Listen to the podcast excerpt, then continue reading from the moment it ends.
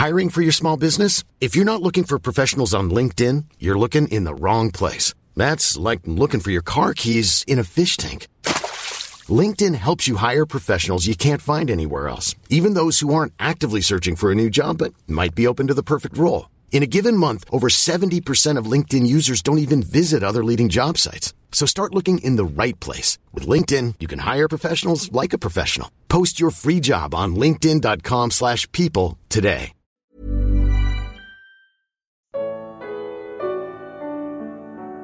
Você acha que o Senhor está interessado em suas realizações? Evangelho de Lucas capítulo 5.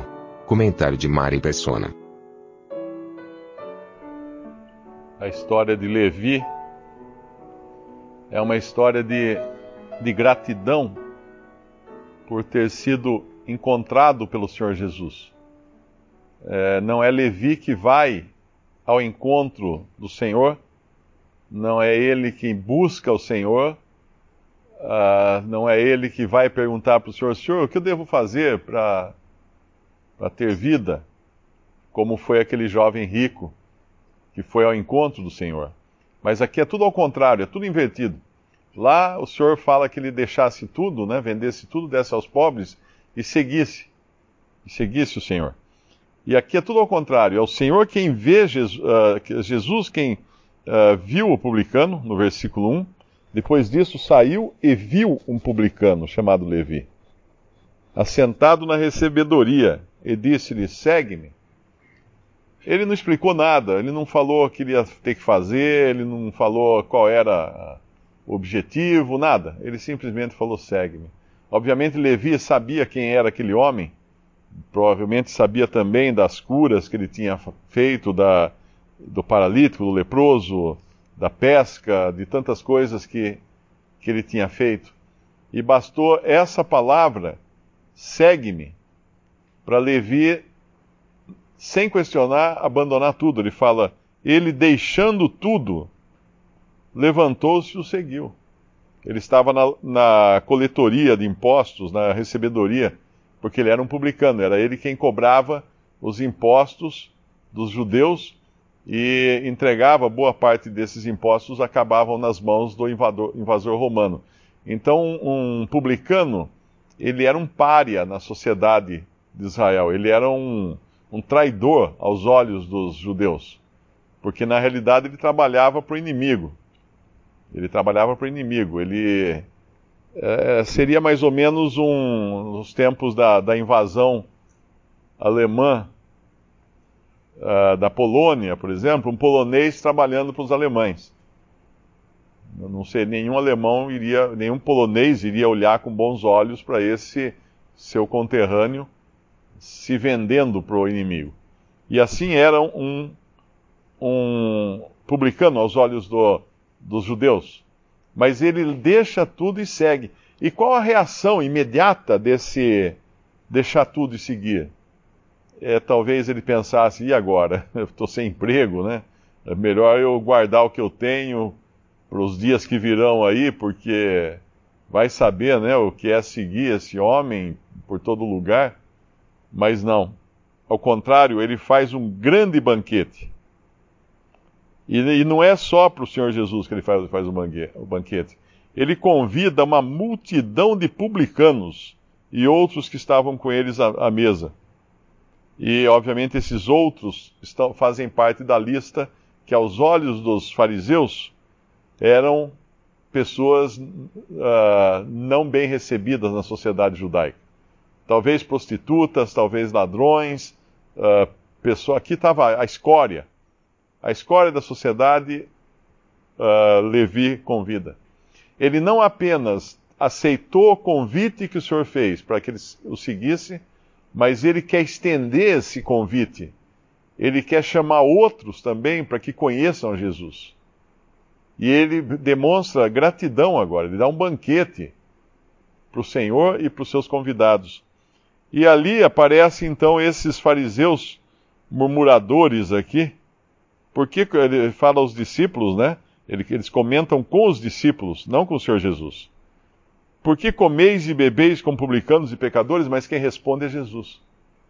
Por quê? Porque ele sabia o que se passava na mente de todos eles. Jesus respondendo disse-lhes: Não necessitam de médico os que estão sãos, que eram os, os fariseus, porque eles se achavam sãos, eles se, eles se comparavam aos publicanos e pecadores. E comparando-se aos publicanos e pecadores, eles achavam que eles não tinham pecado, que eles não tinham problema algum. Eles eram melhores que os outros. E o Senhor Jesus deixa muito claro que os que necessitam de médicos são os enfermos, e ele não tinha vindo chamar justos. Que justos? Aqueles que se consideravam justos, que eram os fariseus, mas sim os pecadores ao arrependimento.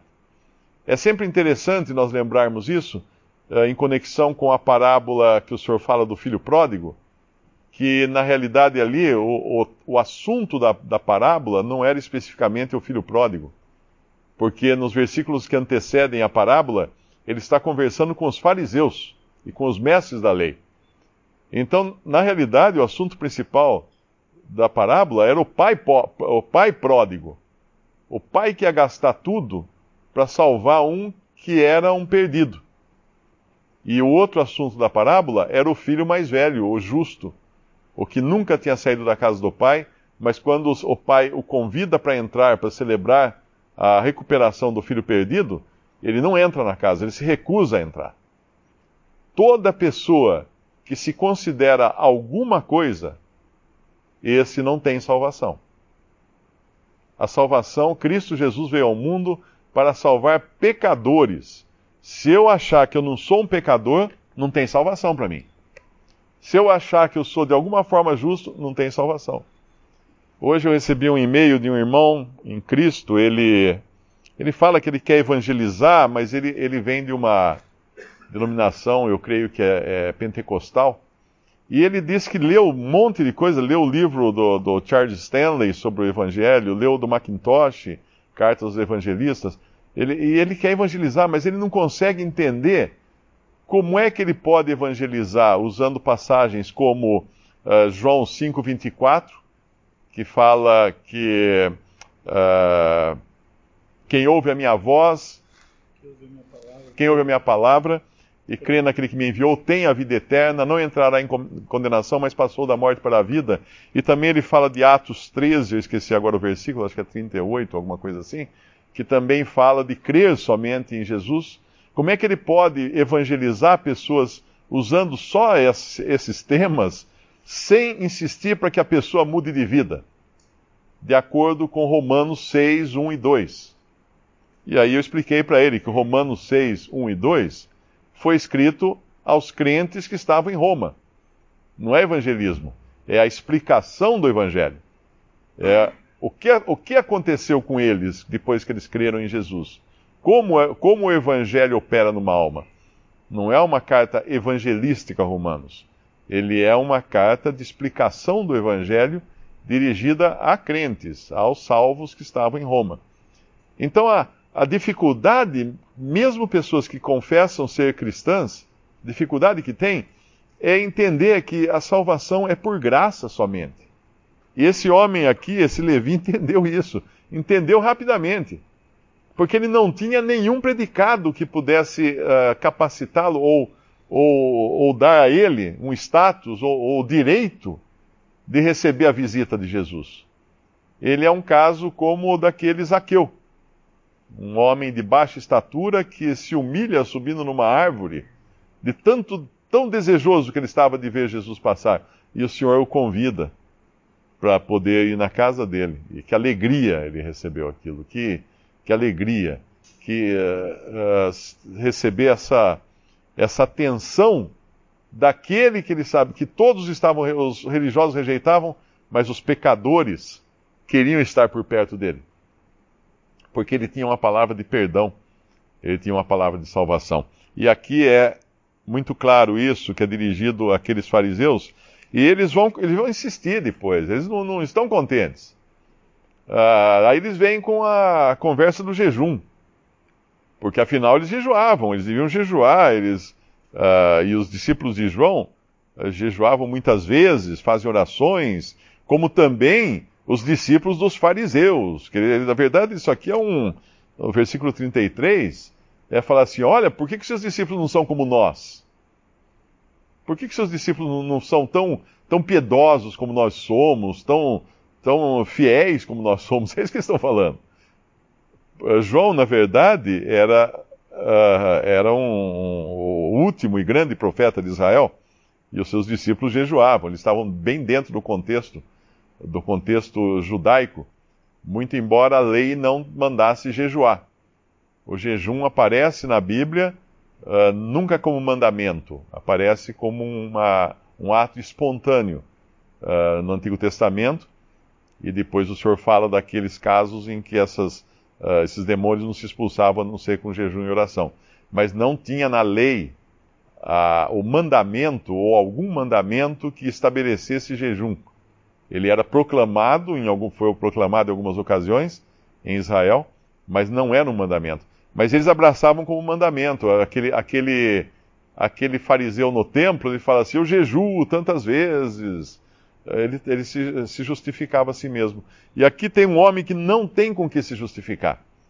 Diante de fariseus que querem fazer a sua propaganda, o seu, a sua imagem aqui, porque jejuam os discípulos de João e também os dos fariseus, mas os teus comem e bebem.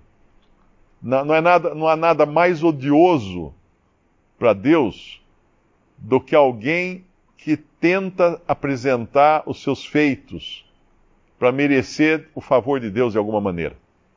Eu sempre lembro, eu sempre lembro de um caso engraçado quando um presidente da Funai foi, foi visitar uma tribo na, na Amazônia e aí desceu o avião, ele desceu do avião, veio o chefe, ele chegou para o chefe, ele foi de terno, gravata, tudo, e o chefe nu, né, o chefe indígena, ele chegou para o chefe e se apresentou, falou: Eu sou o presidente da FUNAI, eu tenho, eu tenho doutorado, eu tenho não sei o quê, eu tenho isso, tenho aquilo. Tenho... Deu todo o currículo pro, pro chefe da tribo, o chefe olhou para ele e falou assim: Muito importante. Numa, tipo, numa forma irônica, né? Porque que, que importância tinha tudo isso ali no meio da selva? Não tinha nada, não tinha nada a ver, aquela, todos aqueles títulos que ele apresentou uh, diante do chefe indígena. Assim é qualquer ser humano que tenta chegar na presença de Deus e, e falar, oh, eu sou isso, eu sou aquilo, eu faço isso, eu faço aquilo. Deus vai falar assim, muito importante. Mas para que, que vai servir tudo isso? Porque nós não temos nada a não ser pecados para colocar diante de Deus, porque Cristo veio justamente salvar pecadores. Eu estava no médico essa semana, eu fui fazer uma consulta, e o médico foi meu uh, amigo de infância, de, de ginásio, de colegial, e, e num certo momento eu me peguei, uh, porque eu estava falando de profissão, família, filhos, falando um monte de coisa. E de repente eu parei e falei, mas peraí, eu tenho que falar o que eu estou sentindo. Eu estou aqui para falar para o médico as coisas que eu estou sentindo. Não estou aqui para lembrar o passado, para falar do tempo de escola, para falar. Eu tenho que falar, porque eu tenho que aproveitar a consulta dele.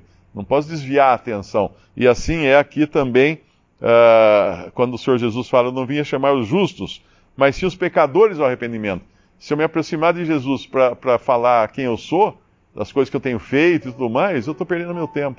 Porque ele está interessado em curar um pecador contrito, arrependido que se chega a ele.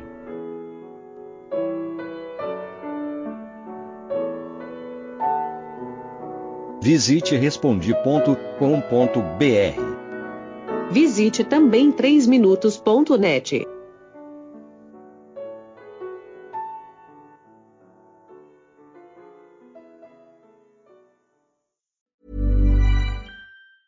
Planning for your next trip?